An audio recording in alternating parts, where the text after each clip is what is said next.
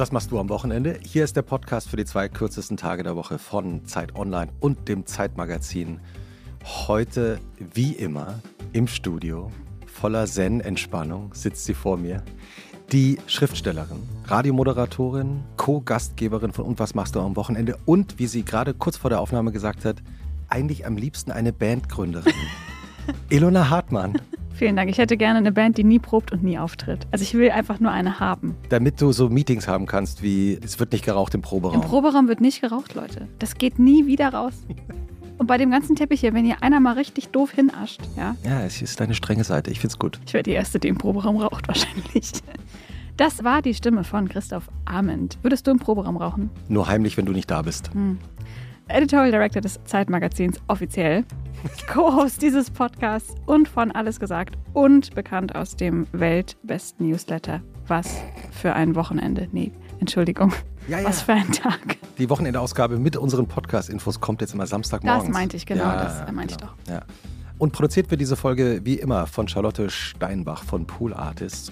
Heute bei uns zu Gast im Studio ist ein Vater. ja, er ist der wahrscheinlich berühmteste Vater Deutschlands, denn er schreibt seit vielen Jahren eine so erfolgreiche Kolumne über seine vier Töchter, dass, also ich sage jetzt mal so, ich komme zum ersten Mal in meinem Leben nach Goslar und lerne eine Familie kennen und das allererste, also nach drei Minuten, was mir entgegenkommt von der Mutter der Familie, kennen Sie Tillmann Prüfer?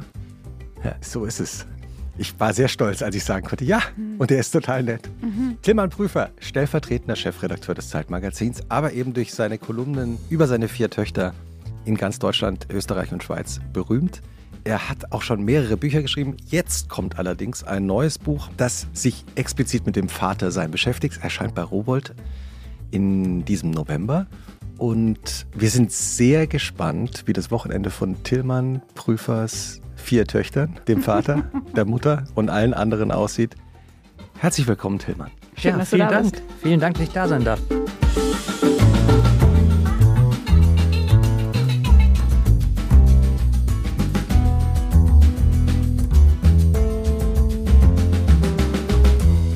das mit diesem Erkennen, also kennst du Tillmann Prüfer, nur um richtig zu stellen, wie diese ganze Sache bei meinen Töchtern ankommt. Wir versuchen gerade im Zeitmagazin neue Porträts von meinen Kindern für diese Kolumne irgendwie zu erstellen. Weil die alle paar Jahre aktualisiert werden. Genau, müssen. die werden ja größer und die gibt es ja tatsächlich und die verändern sich ja. Wie und ich versuche jetzt ähm, Greta schon seit einiger Zeit davon zu überzeugen, dass auch sie quasi ein neues Foto liefert, dass wir das halt neu zeichnen können. Und sie sagt, ja, nee, Papa, dann könnte ja sein, dass mich jemand auf der Straße erkennt.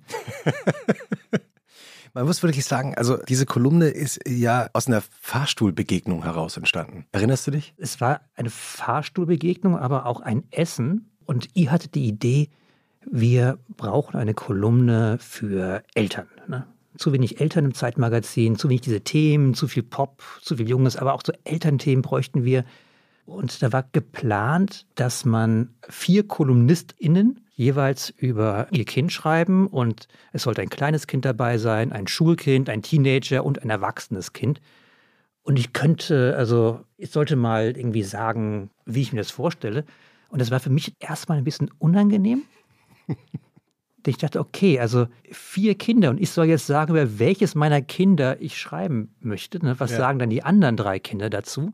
Und dachte, es ist irgendwie besser, wenn ich diese Entscheidung aus der Hand gebe und sagte, naja, ich kann ja in jeder Altersklasse genau eins anbieten. Also such doch erstmal die anderen AutorInnen aus und dann nehme ich das, was übrig bleibt. Ja, und, und, und, und dann sind wir eben vor diesem Mittagessen zurückgegangen in die Redaktion, sind in den Fahrstuhl gestiegen und es kamen uns andere Kolleginnen und Kollegen entgegen und wir haben kurz erzählt, was wir da besprochen haben und dann sagte plötzlich jemand, ja, Tillmann kann doch alle Altersgruppen schreiben. Und so kam es zu dieser das Kolumne. War da so und so war es dann auch. Ja, da war so kurzes Schweigen im Fahrstuhl, stimmt. genau vom vierten bis zum sechsten Stock. Und ich dachte mir, oh Gott. Und im sechsten Stock war es dann eigentlich beschlossen. Und ja. Und was war dann, erinnerst du dich, was war dann deine erste Kolumne und über wen du die geschrieben hast? Die erste Kolumne habe ich natürlich über die kleinste geschrieben, über Juli. Und es ging darum, dass ich eigentlich alles als Vater anstellen kann, aber ich bin nie so gut wie Mama. Also, dass das Vatersein eigentlich vor allem daran besteht, damit zurechtzukommen, dass man halt an das Mama-Sein überhaupt nicht rankommt, weil Mama war immer schöner, stärker, klüger. Wenn ich was gemacht habe, wenn ich was gekocht habe, war das bäh, ne? Wenn Mama das Gleiche gemacht hat, war das super. Und diese Frustration zu überwinden, dieses Zen-mäßige des Vaterseins, das war das Thema der ersten Kolumne. Mittlerweile bin ich ein bisschen mehr an Mama rangekommen. Nach drei Jahren. Wie jede Folge geht auch diese Folge von Und was machst du am Wochenende los mit der literarischen Einführung. Äh, die knallharte Recherche von der Schriftstellerin hier im Raum, die bei Kerzenschein und Mondlicht mit Füllfederhalter in ihre Lederkladde eingetragen hat, Tillmann, wie dein Wochenende wohl aussieht. Das werden wir jetzt hören und anschließend besprechen, was davon alles stimmt. Ich bin sicher, es ist alles richtig. Dann so kleine Redaktionssitzung. Das können wir so nicht machen. Die Bandsitzung. Das Wochenende von Tillmann Prüfer spielt sich ab in einer Matrix aus. Man müsste mal, die anderen wollen, ich würde gern und hoffentlich will niemand. Man müsste mal das Gefrierfach abtauen und die Küchenschränke ausmisten. Die anderen wollen auf ein Konzert, zum Flohmarkt Sport machen oder irgendwas gucken oder ihre Ruhe. Hoffentlich will niemand wirklich mit mir das Gefrierfach abtauen oder nach Mitte oder meine Ruhe, also mir wegnehmen. Ruhe ist essentiell, denn bei vier Töchtern sind Kompromisse eine Art Mannschaftssport. Aber es ist natürlich wichtig, sich auch genug Erholungsphasen zu gönnen, damit sich der das habe ich mir irgendwie anders vorgestellt, Muskel regenerieren kann. Ob das gelungen ist, weiß man leider immer erst montags, wenn sich der hauptberufliche Vater Tillmann Prüfer zerstreut, indem er ein wenig schreibt. Also was absolut stimmt, ist das Gefrierfach. Dieses Gefrierfach bringt mich um. Es ist so ein Gefrierfach, was sich, da hat der irgendwie diese, diese, diese Gummierung, diese Isolierungsgummi ist irgendwie so ein bisschen spröde. Das heißt, es zieht Luft und da drin wächst Eis. Oh Gott. Ja, es ist natürlich auch so, Kinder gehen an das Gefrierfach ran, räumen da drin rum, lassen es ungefähr eine Stunde offen und dann ähm, machst du das nicht besser. Und irgendwann gibt es so ein Point of No Return. Das heißt, wo das Gefrierfach dann so viel Eis so angesammelt hat, dass es nicht mehr schließt, sodass man so langsam so einen Gletscher daraus weckt. Und ich wache nicht auf mit dem Gedanken, ich müsste mal dieses Gefrierfach abtauen, sondern ich wache auf mit dem Gedanken, ich will es nicht, ich will nicht an dieses Gefrierfach denken. Und irgendwann gehe ich dann mit so einem Eispickel an dieses Ding dran und kratze gerade so viel Eis ab, dass es wieder schließt. Mhm.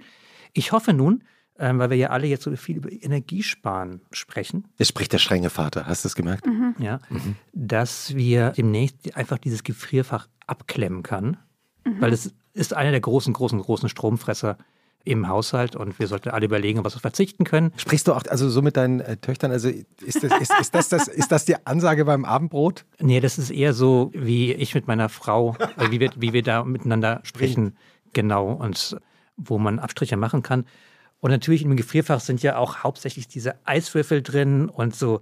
Es gibt hunderte Arten von, für Kinder Eis zu machen. Also so, so man nimmt das Eiswürfel, so diese, diese kleinen Gefäße und steckt dann da so ein Zahnstocher rein und Saft. Und alle Arten Eis zu machen für Kinder haben das Ergebnis ist eine Riesensauerei. Mhm. Ne? Alles klebt danach. Mhm. Und deswegen ist es ganz schön, wenn dieses Gefrierfach dann erstmal, vielleicht auch auf unabsehbare Zeit vom Strom. Aber vom Papa, Strom ist. was ist da mit meinem Maracuja-Eisgletschereis? Mein Kind, wir alle, wir alle müssen, wir alle müssen Opfer bringen. Ja.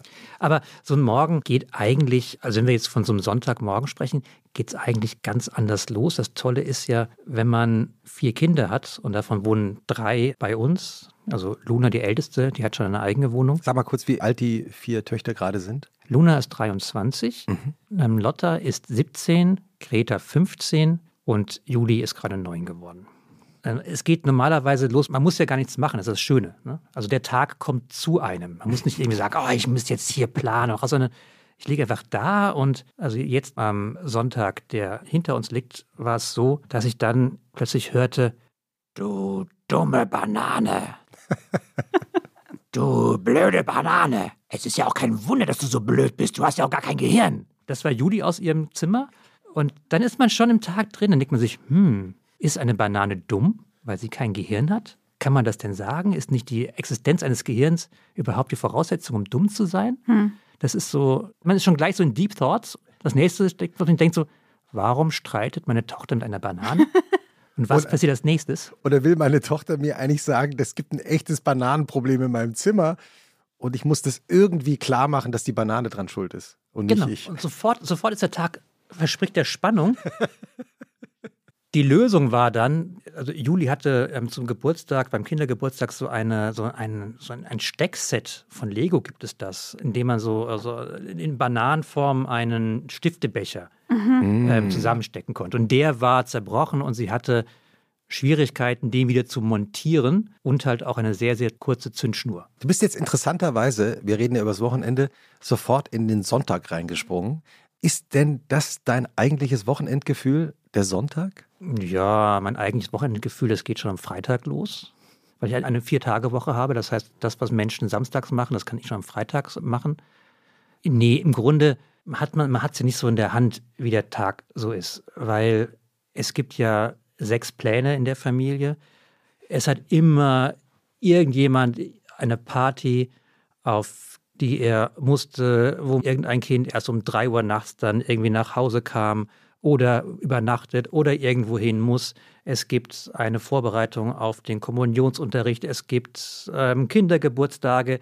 Es gibt irgendjemand, der zum Übernachten gekommen ist. Also man hat auch immer morgens wacht man auf und lernt neue Leute kennen. Das ist super. Erzähl mal von den lustigsten Begegnungen da morgens. Die lustigsten Begegnungen, die ich morgens, naja, das sind ja alles heute vernünftige junge Menschen. Also ich habe noch nicht irgendwelche Wuschelbären äh, entdeckt, die jetzt aus der Kloschüssel gekrochen wären oder so etwas. Das gibt es nicht. Aber es gab schon Morgende, wo ich mir gedacht habe, warum, wenn wir schon gerade bei der Toilette sind, warum ist denn der Toilettendeckel kaputt? Warum ist der, wie macht man das? Ne? Und das war dann ein, äh, ein Gast des, äh, des, des gestrigen Abends. Und ich konnte mir nicht erklären, was auf dieser Toilette passiert ist. Also Lotta, die das verantwortet hat, konnte es mir auch nicht so richtig erklären. Aber ich habe jetzt einen neuen Toilettendeckel, der steht original neben meinem Bett und ich denke mir auch immer so, ich müsste mal diesen Toilettendeckel installieren. Und das ist auch etwas, was mir unglaublich schwer fällt, mich dazu zu motivieren. Wenn du sagst, dein Wochenende beginnt eigentlich am Freitag, weil du dann zu Hause bist, deine Frau arbeitet ja bei Zeit Online, ist Politik-Ressortleiterin, auch Podcasterin übrigens, liebe Grüße. Das heißt, am Freitag bist du auch zuständig, sie ist von, vermutlich in der Redaktion und du übernimmst die häuslichen Pflichten alleine am Freitag? Oder wie ist es so genau? Das wäre jetzt sehr schön, wenn ich genau das so sagen könnte. So, ja, ganz, ganz äh, bestimmt. Nein, also A, in Zeiten von Homeoffice kann man eigentlich zwischen Zuhause und Redaktion nicht mehr so richtig, nicht mehr so richtig trennen. Aber es gibt schon einige Sachen, die ich dann am Freitag übernehme. Also zum Beispiel Juli von der Schule holen und zum Sport bringen. Dann die Einkäufe fürs Wochenende, das ist dann meistens meins oder das ist das Abendessen zu betreuen. Es wäre wirklich dreist gelogen, wenn ich sagen würde, oh, ich bin jetzt der, der halt so richtig, richtig die Care-Arbeit zu 100 Prozent übernimmt. Ich glaube, das ist allenfalls ausgeglichen und das werfen wir uns halt so hin und her, wer gerade etwas Zeit hat. Was kocht man am besten für vier Töchter? Das ist ganz klar Nudeln mit Tomatensauce. Denn es gibt kein Gericht, auf das sich alle einigen können. Wenn ich sage, oh, es gibt so leckere Pfifferlinge, wir machen heute irgendwie Nudeln mit Pfifferlingen, so, "Bäh, nee, Pfifferlinge, die kann ich nicht mehr sehen. Wenn ich sage irgendwie, hm, so kalt draußen, wir machen jetzt einen richtig, richtig deftigen Linseneintopf. Nee, Linsen, nee, nee, das kann man, kann man nicht essen. Also neulich hat, hat Iliana Zwiebelsuppe gemacht, das haben die Kinder bis heute nicht verziehen. Also, und wenn man fragt, ja, was wollt ihr denn? Ne, dann kommen entweder Sachen wie ja, Sushi, ne, so Dinge, die ich jetzt irgendwie überhaupt nicht so ohne die Hilfe von Lieferando zustande bringe. Wenn man sagt so, ja, irgendwie Nudeln mit Tomatensoße und Mozzarella drauf, klappt immer. Das ist nie eine Enttäuschung. Und das ist auch tatsächlich an vier von fünf Tagen. Der Freitagabend bei euch, wie sieht denn der aus? Also die Kinder sind mittlerweile dann fast alle weg. Nee, nicht ganz, aber wahrscheinlich Mindestens zwei. mindestens zwei. Die Kinder sind meistens weg, manchmal auch, auch nicht. Es kommt darauf an, wer da ist. Also wenn zum Beispiel Juli da ist und Iliana, meine Frau, noch arbeitet oder unterwegs ist, dann spielen wir Gesellschaftsspiele. Also wir spielen meistens Cluedo. Das ist ein Spiel, ähm, wo man, ich glaube, das kommt so aus den 80er Jahren. Ich habe da so dunkle Kindheitserinnerungen dran. Äh, man muss auf einem Spielbrett herausfinden, wer wen mit welcher Waffe Tatwaffe, ne? ermordet hat. Also ein bisschen True Crime äh, Vor dem auf dem Podcast. Zum- zum Spielbrett. selber ne? machen. Genau. Und das spielt Juli sehr gerne mit mir, vor allen Dingen, weil sie da sehr oft gegen mich gewinnt. Ich weiß auch nicht warum. Ich, war- also ich habe am Anfang gedacht, ich, ich lasse das Kind jetzt mal gewinnen. Ne? So irgendwie so, um halt auch so Erfolgserlebnisse zu streuen und so etwas. Irgendwann dachte ich, ich äh, lasse jetzt nicht mehr gewinnen. und dann dachte ich, ich will jetzt unbedingt gewinnen, aber wir werden ja noch einige Freitage haben. Und gibt es so ein gemeinsames Samstagsmorgens-Ritual, das ihr habt? Also was wir gerne machen, ist Waffelessen. Also das ist das so. Ich bin ja jemand, ich mache gerne Sachen, die wenig Aufwand machen, aber hohen Effekt haben. Also alles im Schaufenster, nichts im Geschäft. Und meine Frau hat von ihrer Oma ein ultimatives Waffelrezept übernommen. Oh, jetzt sind wir sehr gespannt. Also, Ich mache die Notizen-App auf. Ich schreibe das jetzt gleich mit. und damit rettet man eigentlich jeden Samstag oder auch Sonntag äh, morgen. Also wollt ihr, wollt ihr, also, dieses, also wir ich wir meine, hören Waffeln- und schreiben mit. Ihr könnt, also äh, dieses Waffelgrundrezept, also Waffeln bestehen ja aus Eiern, aus Mehl und aus Milch und Zucker. Was wichtig ist, ist, dass man den Zucker reduziert. Also in den meisten Rezepten steht 100 Gramm, was halt fatal viel ist, ne, was alles kaputt macht. Also nimmt höchstens 50 Gramm. Und was wichtig ist, man nimmt die Hälfte Milch und die Hälfte Mineralwasser. Und zwar richtiges, sprudeliges Mineralwasser und nicht so irgendwie so Spreequelle, so was irgendwie hier aus dem, so aus dem Sumpf gezapft wird, sondern ordentlich mit Natrium drin, ordentlich salziges Mineralwasser und gibt das hinzu, parallel zur Milch. Das ist dann manchmal, sieht manchmal so ein bisschen komisch flockig aus. Das heißt, man muss nachher noch ein bisschen so äh, Mehl zugeben, so ein bisschen ähm, umrühren. Wichtig ist, wenig Backpulver. Also die meisten Menschen ballern da irgendwie päckchenweise Backpulver rein. Was heißt wenig? Also kommt auf die Menge nah Es an wird so empfohlen, mit immer so einen Teelöffel, ich würde einen halben Teelöffel Okay. Backpulver nehmen, wenn man das trinkt. Weil Backpulver, das bläht das ja irgendwie unglaublich äh, auf. Ne? Äh, Siebeck übrigens, ne? unser Urvater im, beim äh, Zeitmagazin, war ein kompletter Feind des Backpulvers. Ne? Er hat gesagt, Backpulver ist irgendwie so ein Substitut für alles, was gut ist. Das mit dem Backpulver sparen und eher gucken, dass der Waffelteig an sich eher flüssig ist. Also wenn er so Pancake-mäßig da rumgeliert, ist es nicht gut. Und äh, das gibt dann sehr, sehr knusprige Waffeln, wegen des Mineralwassers, was da drin ist. Und die man sofort am Tisch verzehren muss. Also es hilft nicht so, ach, ich backe jetzt mal irgendwie acht Waffeln vor und hole dann alle aus den Betten, weil dann sind die schon verstorben. Ne? Also man, am Tisch hast du dann das Waffeleisen und machst die Waffel frisch. Die ist dann für ungefähr drei Minuten die beste Waffel der Welt und danach ist es vorbei. Und was gibt's auf die Waffel drauf? Ja, wenn du nicht so viel Zucker auf die Waffel gemacht, in den Waffelteig reingemacht hast, ne, dann kannst du natürlich umso mehr Puderzucker auf die Waffel draufstäuben. Mhm. Oder wie die Kinder essen gerne halt so ein Zimt-Zucker, also Zimt-Puderzucker-Gemisch. Ansonsten kannst du dir Marmelade natürlich das äh, Grundverbrechen, aber was halt alle toll finden, ist so eine Waffel mit Nutella vollzustreichen, überhaupt alles mit Nutella vollzustreichen, auch die Küche mit Nutella vollzustreichen. Und schon ist der Samstag, Sonntag, Herrlich. morgen gerettet. Wie waren eigentlich die Wochenenden deiner Kindheit? Du bist ja, wir sind ja beide in Hessen aufgewachsen. Wie war das so bei, bei Prüfers zu Hause früher? Der Samstag, der war recht arbeitsam, also weil äh, dort gab es nur ein, klein- ein kleines Frühstück und dann wurde Hausarbeit verteilt. Also es gab nur Taschengeld, wenn du auch Hausarbeit gemacht hast. Da waren meine Eltern, ich habe es gar nicht verstanden, also bei anderen Kindern war das nicht so, ne, die, aber meine Eltern meinten nur, wenn man was geleistet hat, dann gibt es auch was. Ich musste dann die Treppe putzen und ich glaube auch das Bad putzen und die Toilette. Hab dabei aber tatsächlich gelernt, wie man Bäder und Toiletten effektiv putzt. Und Nämlich wie? Das ist jetzt so ein Thema.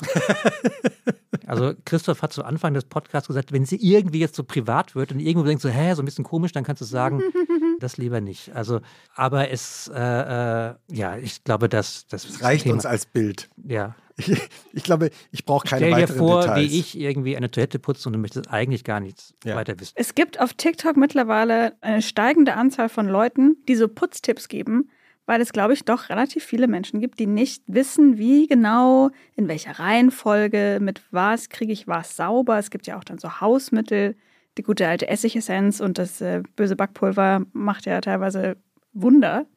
Weniger Ähm, Backpulver in die Waffel, Dafür mehr ins Bad. mehr in den Abfluss. Ja. Ja, der Abfluss und ähm, der ist, ist wirklich mit Backpulver sehr gut zu reinigen.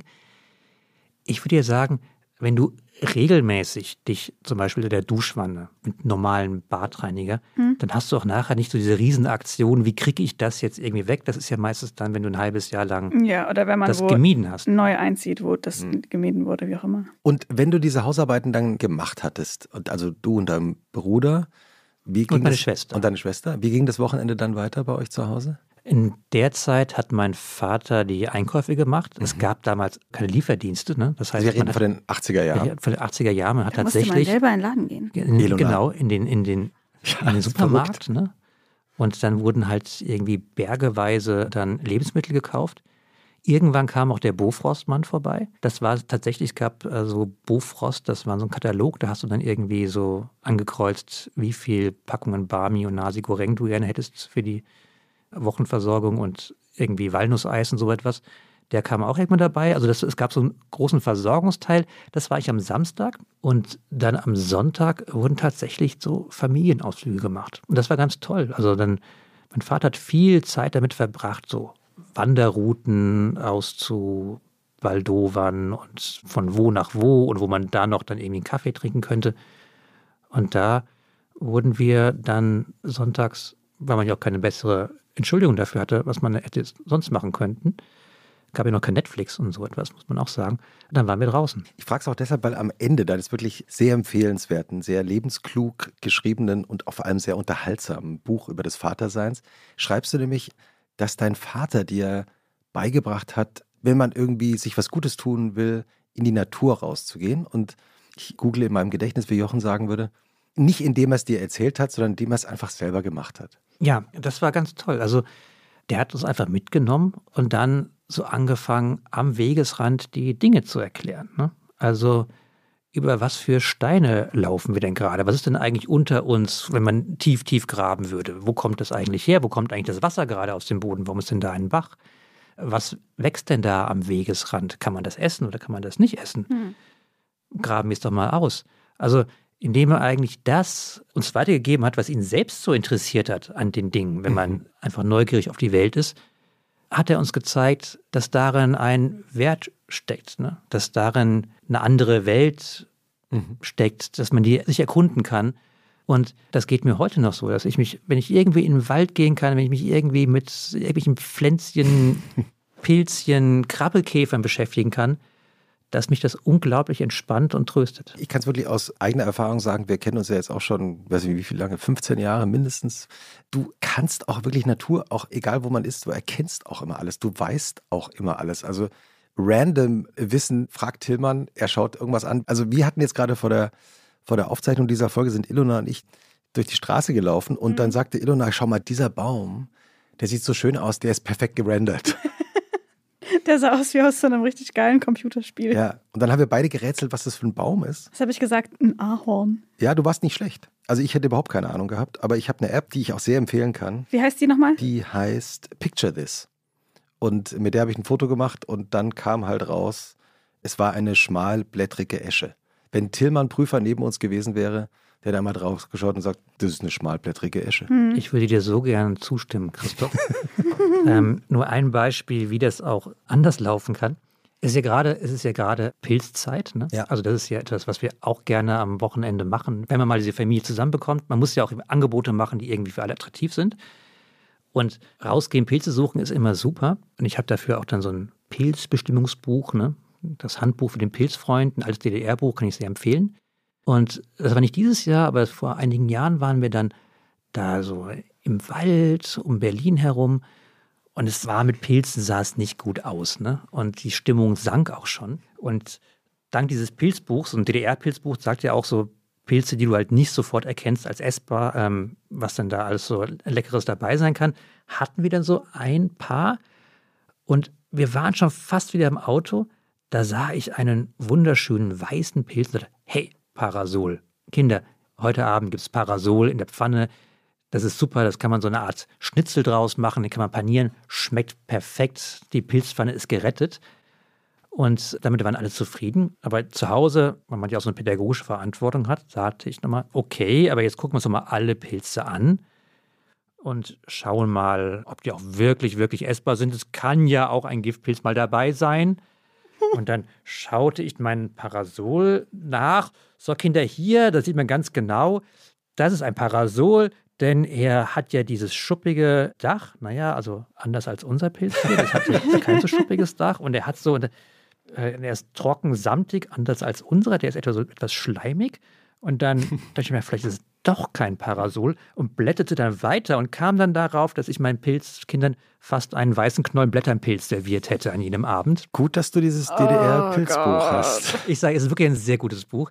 Und deshalb wollen die auch nie Spaghetti mit Pilzen essen, weil sie keine, immer denken, keine Papa, Experimente mit Papa Pilzen. hat wieder die falschen Pilze dabei.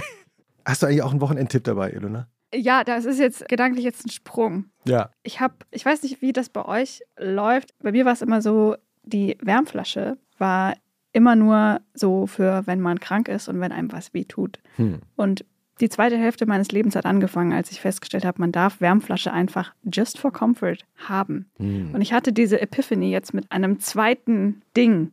Und das ist perfekt, wenn man, ich sag mal, ein bisschen einen Katerschädel hat. Aber auch so. Es handelt sich um ein Dampfbad mit Minze.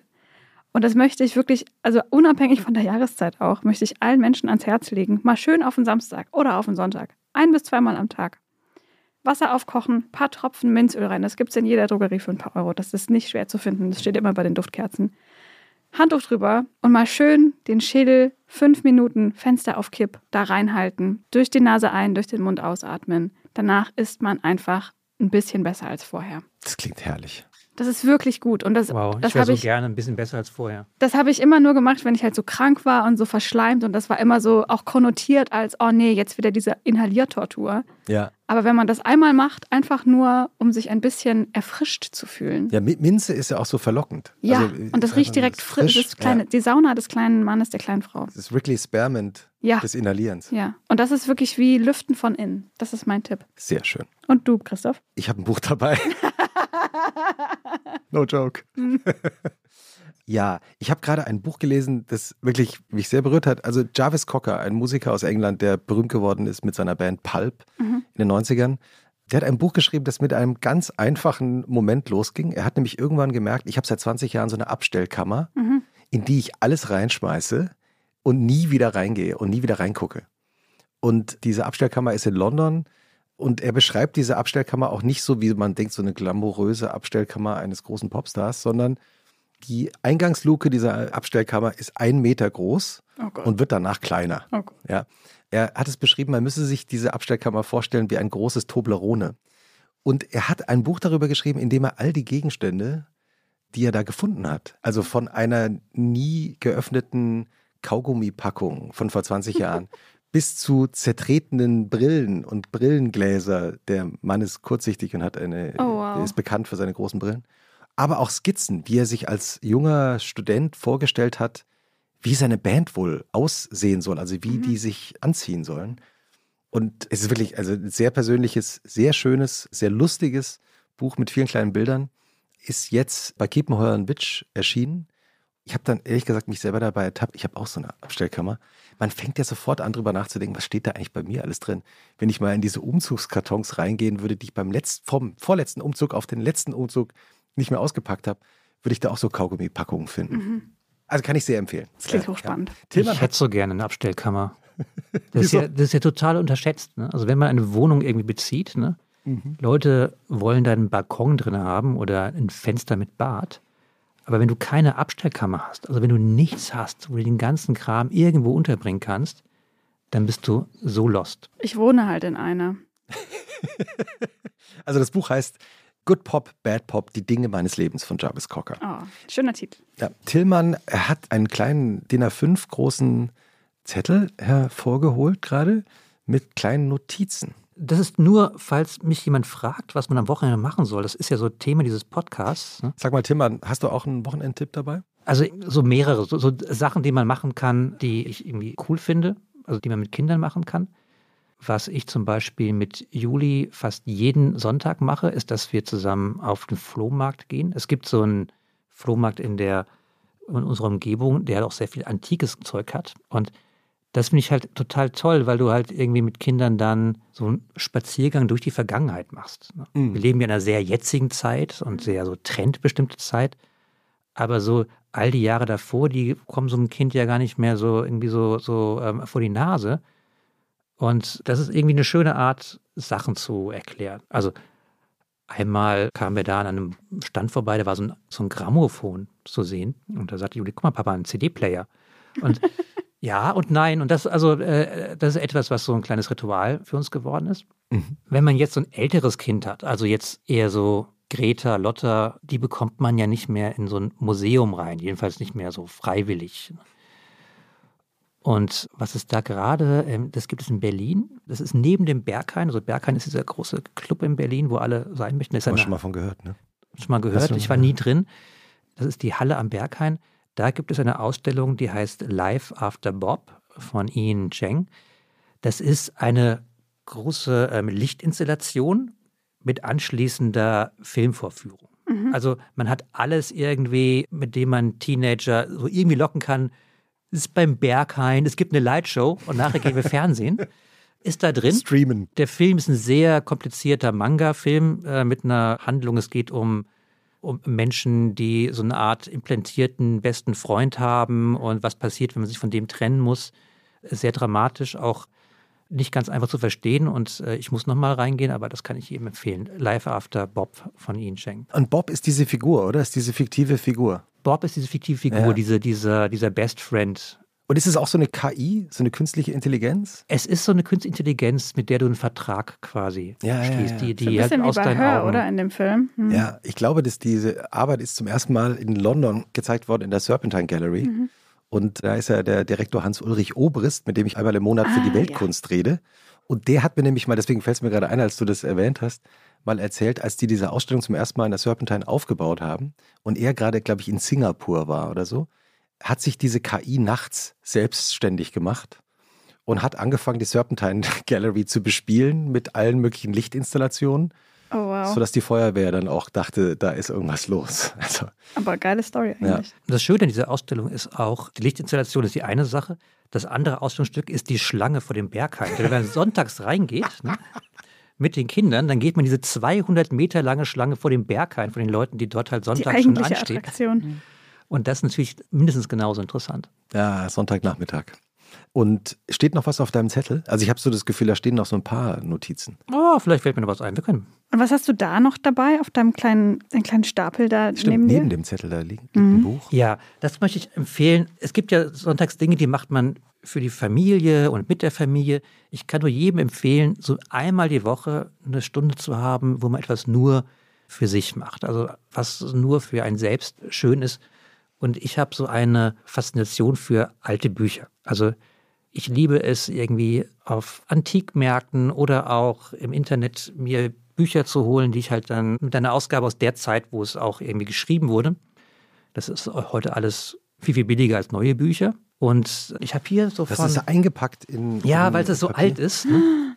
Oh, Ich das sieht hier- ja wirklich alt aus. Von Ernst Jandl. Ah, Hm. toll. Der Buchumschlag fällt schon auch schon Der so Buchumschlag auseinander. fällt auseinander und das ist so etwas, ähm, der hat Gedichte geschrieben, der hat Gedichte geschrieben, Lautgedichte geschrieben. Ernst Jandl, das ist dann eine, also er hat eine neue Art von Poesie gemacht, österreichischer Deutschlehrer, der in seiner Zeit dann Skandale damit produziert hat. Also das muss man sich überlegen. Damals, es gab noch kein Internet, aber du hast ein Gedicht veröffentlicht, was nur in einem Literaturzeitschrift äh, veröffentlicht wurde oder in so einem Gedichtsband, der heißt hier Laut und Luise und dann einen Shitstorm also hervorgerufen hat. Kannst du mal eins vorlesen? Ja, ich kann eins vorlesen. Das bekannteste ist vielleicht Schützengrimm. Vielleicht kennt ihr das. Soll ich es mal vorlesen? Bitte. Es ist auch so ein Thema des, äh, der Zeit. Es geht um, um Krieg. Und zwar um das Gefühl im Schützengraben. Ne? Das heißt Schützengrimm. Schützengrimm. Schützengrimm. Grimm. Sch- Schützengrimm. Schützengrimm. Grimm. Schützen. Schützen. Schützengrimm. Schützengrimm. Grt, grt. Sch- Zngrim, zngrim,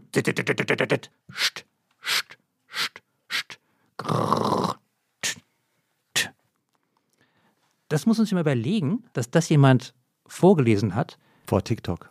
und danach wurde gefordert, er müsste sein, seinen Job als Lehrer aufgeben und würde die Jugend verderben, weil er in einem Gedicht geschafft hat, auszudrücken, was Krieg ist und Den was für, eine, Sound, den Sound des, äh, was für ein Krieg, ne? furchtbares, Hm. was für ein furchtbares Ding das ist und nichts mit heroischen Heldentum und all dem zu tun hat. Und ich finde, wenn man so etwas sich dann anschaut und ein paar Stunden damit verbringt, dann kann man an so einem Wochenende in so eine ganz andere Zeit, in so eine ganz andere Welt Hm. reisen. Und dafür ist es für mich da. Man merkt an dir auch den erfahrenen Vorleser. Das habe ich jetzt zum ersten Mal vorgelesen, weil du mir das gesagt hast. Bereue es nicht. Ernst Jandl, der auch der Ehemann war von Friederike Mayröcker, die waren ja so ein ganz tolles Paar. Beide haben geschrieben. Hm. Und sie war, glaube ich, am Anfang unbekannter als er und ist aber dann in den letzten 20 Jahren jetzt eigentlich ganz berühmt geworden. Ich habe immer gedacht, sie kriegt noch den Literaturnobelpreis, aber sie ist leider Hm. zu früh gestorben. Aber finde ich einen wahnsinnig schönen Tipp. Verführst du deine Töchter dann auch zum Lesen, in denen du selber liest? Also fangen die dann an, plötzlich auch mal in deinem Bücherregal nachzuschauen? Das geht jetzt bei Lotta Mhm. tatsächlich so los, dass sie irgendwie so, dann sagt sie, sag mal, äh, habt ihr, also nicht nur ich lese, sondern Iliana liest eigentlich mehr als ich, ne? Habt ihr was, habt ihr was von Hermann Hesse da? Ne? So Nazis und Goldmund oder so etwas?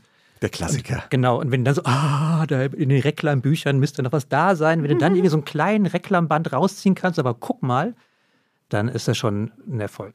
Und ansonsten, ich meine, Juli lese ich vor, ich lese gerade irgendwie Harry Potter vor. Und da ist natürlich auch immer die Hoffnung, dass je mehr man vorliest, desto mehr liest das Kind das dann auch irgendwann selber. Apropos Lesen, eine der vielen Fragen, die ja uns immer erreichen zu deiner äh, Kolumne, seitdem es die Kolumne eigentlich gibt, diese armen Töchter. Der Vater schreibt da diese Kolumne und erzählt, plaudert so Familiengeheimnisse aus. Die lesen die immer noch einmal vorab. Ne? Ja, die bekommen die zur Autorisierung vorgelegt. Also ich bespreche mit den Kindern erstmal das Thema. Oft kommen auch Themen von den Kindern selber. Oder Luna zum Beispiel, die sagt dann, ich will jetzt mal was über XY erzählen oder über Arbeit oder über Ziele im Leben. Und dann setzen die selbst ihre Themen. Und naja, dann versuche ich aus dem Gespräch heraus dann etwas zu sezieren und lege dann diese Kolumne vor. Und dann Was heißt denn Vorlegen? Also wie funktioniert ja, das? die Schickst lege ich vor. Ausgedruckt? Also Wie ausgedruckt du oder schickst Angela du? Merkel halt irgendwie auch so ein, irgendwie was vorgelegt hattest, als Ja. sie noch Bundeskanzlerin war, wird es dann zur Autorisierung vorgelegt. Also schickst du eine Mail ins Kinderzimmer rüber oder wie funktioniert Ein das? Ausdruck oder ein PDF oder auf WhatsApp. Auf WhatsApp wird es am ehesten gelesen. Ne? Und dann kommt dann zurück entweder so, lol, das ist gut, ne? Oder finde ich nicht gut oder Oh, machst du noch mal besser, ne? Da musst du noch mal ran, Papa. Thema gefällt mir nicht. Ja, und dann macht man es halt nochmal. Manchmal sind ja auch sehr detailliert dann redigiert, ne? so falsche Wortwahl. Ne? Das würden Jugendliche so nicht sagen. Und das ist natürlich ein, ein, teilweise ein aufwendiger Prozess, aber ich finde wichtig, weil ich ja auch möchte, dass das halt Kolumnen der Kinder sind. Ne? Mhm. Und deswegen funktionieren sie auch teilweise auch für andere Kinder. Also es gibt halt nicht nur Erwachsene, die das lesen, sondern halt auch Mhm. Kinder, die halt da denken, ach ja, ne, Juli, die ist ja so alt wie ich ne, und die ist auch im Zeitmagazin und dann auch schon Brieffreundschaften daraus Ah ja? entstanden. Und das gibt es halt nur, wenn es halt tatsächlich auch eine, eine Authentizität Ja. mit dem Kind hat. Hm. Ich meine, deine Töchter wachsen in einer Journalistenfamilie auf. Also beide Eltern, Journalistin, Journalist. Sie selber redigieren die Texte vom Papa, wenn es zumindest, wenn es über sie geht. Glaubst du, dass eine von den vier auch Journalistin werden wird? Ja, Oder zwei? nein. Also, Oder drei? also ich glaube, sie, sie lernen diese Welt kennen, ne? aber sie lernen natürlich auch dank Homeoffice Welt kennen, Die wahre Welt. wie sie auch so, wie sie auch so aussieht. Ne? Also Fühlst du dich jetzt so ein bisschen befangen, weil hier ein Kollege sitzt? Nee? Nein, aber gerade so in Covid-Zeiten, also in den düstersten Covid-Zeiten, da hatten wir ja zu Hause so eine Art Callcenter. Ne? Also zwei Eltern sitzen an dem einen Tisch, wo der WLAN-Empfang gut ist und reden die ganze Zeit in ihre Bildschirme hinein. Ne? Hm. Und wenn sie nicht reden, dann rascheln sie laut mit den Tastaturen und rufen, ja, scheiße, scheiße, fluchen. Und dann sagt meinem Kind, ja, und willst du es auch gerne machen? Also es gibt halt auch Aspekte des Jobs, den sie halt irgendwie sehr, äh, sehr mögen. Sie haben eine Mutter, die ihnen alles erklären kann, was politisch auf der Welt passiert. Das kann hm. ich nicht. Sie haben einen Vater, der hin und wieder auf Paris auf Modenschauen ist und irgendwie ihnen die lustigen Einladungen mitbringen kann. Das sind dann schon Sachen, die sie natürlich interessant finden. Aber ich glaube, also wenn du jemanden davon überzeugen möchtest, nicht auch Journalist zu werden, dann nimm ihn einfach ins Homeoffice mit.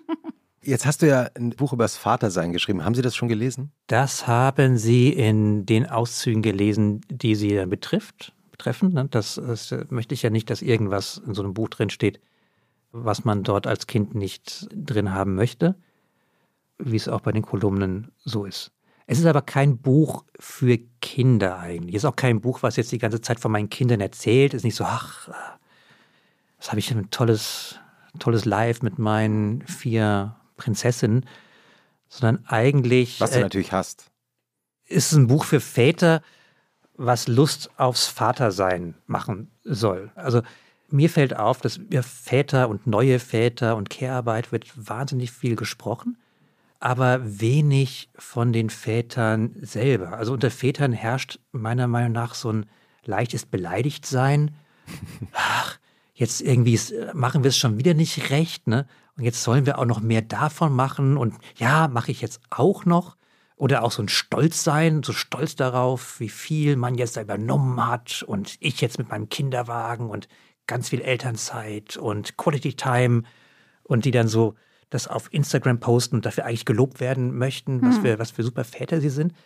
Aber eigentlich wenig Gedanken darüber, was wozu ist eigentlich so ein Vater gut? Was soll so ein Vater machen? Ne? Also mhm. nur weil ich irgendwie die ganze Zeit irgendwie den Abwasch mache und Care-Arbeit mhm. äh, mache und den, den, den Kinderwagen geschoben habe, das ist natürlich alles toll, aber das macht mich für mein Kind vielleicht noch nicht zu einem sehr guten Vater. Und das Buch ist ein Versuch, daran so ranzuführen, dass man sich eigentlich als Vater Gedanken macht, was mache ich da eigentlich? Was soll das eigentlich? Ne? Und ich finde, Männer, die können ja für alles einen Plan machen, die können ja aus jedem Projekt irgendwie sich darauf fantastisch vorbereiten. Und das Buch ist so ein, soll ein Anreiz sein, das mit der Vaterschaft doch auch so zu machen. Was macht einen guten Vater aus? Naja, das, jetzt werden wir so ein bisschen psychologisch. Also in der Psychologie spricht man eigentlich eher von der Vaterrolle und der Mutterrolle. Denn das, was Väter können, das können auch Mütter. Das, was Mütter können, können auch Väter. Und hm. ich möchte nicht irgendwie jetzt den Vater so stilisieren, wie andere die Mutter irgendwie ähm, heilig sprechen. Das können beide, können das ganz gut und sie können sich auch das in Teamarbeit gut aufteilen. Aber was halt Kinder brauchen, und deswegen spreche ich von der Vaterrolle, sie brauchen einen Menschen, der ihnen so eine Obhut gibt. Sie brauchen einen Menschen, der, der das, was man klassischerweise Müttern zugesprochen hat, der ihm da ist und tröstet und die Wärmflasche hat und ihnen halt ein, ein, ein, ein, ein emotionales Zuhause gibt und einen, der sie mehr lockt, der sie mehr herausfordert, der sie mehr sagt, guck mal, hier gehen wir mal mit raus, schau das mal, der sie motiviert, Herausforderungen anzunehmen und auch mal einen Schritt weiter zu gehen, als sie das eigentlich dachten. Und wenn Kinder zwei Mutterrollenmenschen um sich herum haben, nur, dann ist es nicht so gut. Wenn sie nur Leute haben, die sie herausfordern und pushen, ist es auch furchtbar. Ne? Und solche, solche Menschen sollte es im Leben von jedem Kind geben. Das muss natürlich ihr leiblicher Vater sein, das kann auch ein guter Freund sein, das kann eine gute Freundin sein, mhm. alles das. Aber diese Menschen brauchen Kinder, davon profitieren sie auf jeden Fall, das weiß man. Und man sollte sich Gedanken machen, was man eigentlich dort als Vater oder Mensch in der Vaterrolle für das Kind tun kann und wie man das dann verkörpern will. Was sind eigentlich Werte, die mir wichtig sind, die ich beibringen will und wie tue ich das? Wie setze ich das eigentlich um und wann? Ne? Und ich glaube, dass das für Kinder auch eher wichtiger als weniger wichtig wird. Ich meine, keine Generation hat so große Herausforderungen zu bestehen wie die, die jetzt klein ist. Ne? Und ich finde, darauf vorzubereiten, das ist eine väterliche Aufgabe. Wenn ihr von euren Ausflügen am Sonntagnachmittag ne, aus der Natur, aus den Wäldern zurückkommt, wie sehen die Sonntagabende bei Prüfers aus? Ähm, Jetzt, du bist von deinem geistigen Auge bist du so durchgegangen, was kann ich alles davon erzählen? Naja, der Sonntagabend, der, der ist ja schon denn der halbe Montagmorgen, mhm. denn da ist die Frage, hast du denn alles vorbereitet für die Schule, was du morgen vorbereiten musst? Sind denn die Hefte da? Hast du dafür geübt. Es gibt bei Kindern, die in der Schule sind, immer noch dringende Gedanken. Ach, ne, ich ja, schreibe ja morgen Latein und dann irgendwie, irgendwie fliehen die Kinder in irgendwelche Ecken, wo man sie auch nicht so gut kontrollieren kann, um halt irgendwie sich noch, noch Lateinvokabeln reinzupfeifen. Es gibt dann ein Abendessen, das auf, auf jeden Fall.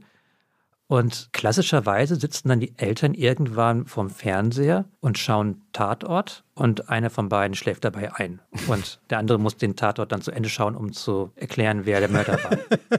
Ist es immer dieselbe Person, die einschläft oder schlaft ihr abwechselnd ein? Es ist immer dieselbe Person, ich verrate nicht wer. und wie erzählst du dann das Ende? Das Ende erzählt man dann ja erstmal, indem man. Also, wenn ich es erzähle, wenn, wenn, ich es wäre, die es erzählen würde, ja. dann musst du das Ende erzählen, indem du erstmal nochmal die Handlung erzählst, weil die äh, ist ja auch schon vergessen. Und ja. während ich das erzähle, schläft die andere Person schon wieder ein. Tim, wir haben in jedem Wochenend-Podcast auch in diesem eine Schlussfrage für dich. Die lautet wie folgt. Was findest du persönlich schwerer zu ertragen, den Sonntagnachmittag oder den Montagmorgen? Ich mag den Montagmorgen eigentlich. Also ich finde, wenn du ausgeschlafen in die Woche gehst, dann äh, ist das super. Mhm. Also Sonntagnachmittage brillant, ne? Ach, die auch. Die könnte ich, also Sonntagnachmittage könnte ich in die Ewigkeit ausdehnen. Es gibt ja nichts Schöneres, als nichts wirklich zu tun zu haben. Aber ich bin so kein großer Freund von irgendwie die Arbeitswoche zu, zu verdammen. Mhm. Ich wecke zum Beispiel meine Kinder morgens auch immer mit dem Frühstück und möglichst viel guter Laune. Ein Arbeiterlied. und freue mich, wenn sie dann aus den Betten fallen. Das ist mein erstes Highlight am Tag. Danach kommt man in diese tolle Redaktion mhm. mit diesen tollen Menschen, mhm. wenn man Leute wie Christoph trifft.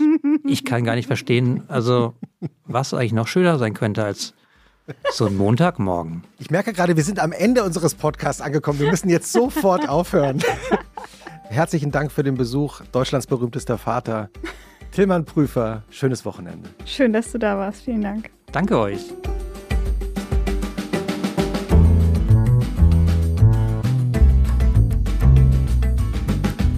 Und was machst du am Wochenende? Ist ein Podcast von Zeitmagazin und Zeit Online, produziert von Pool Artists.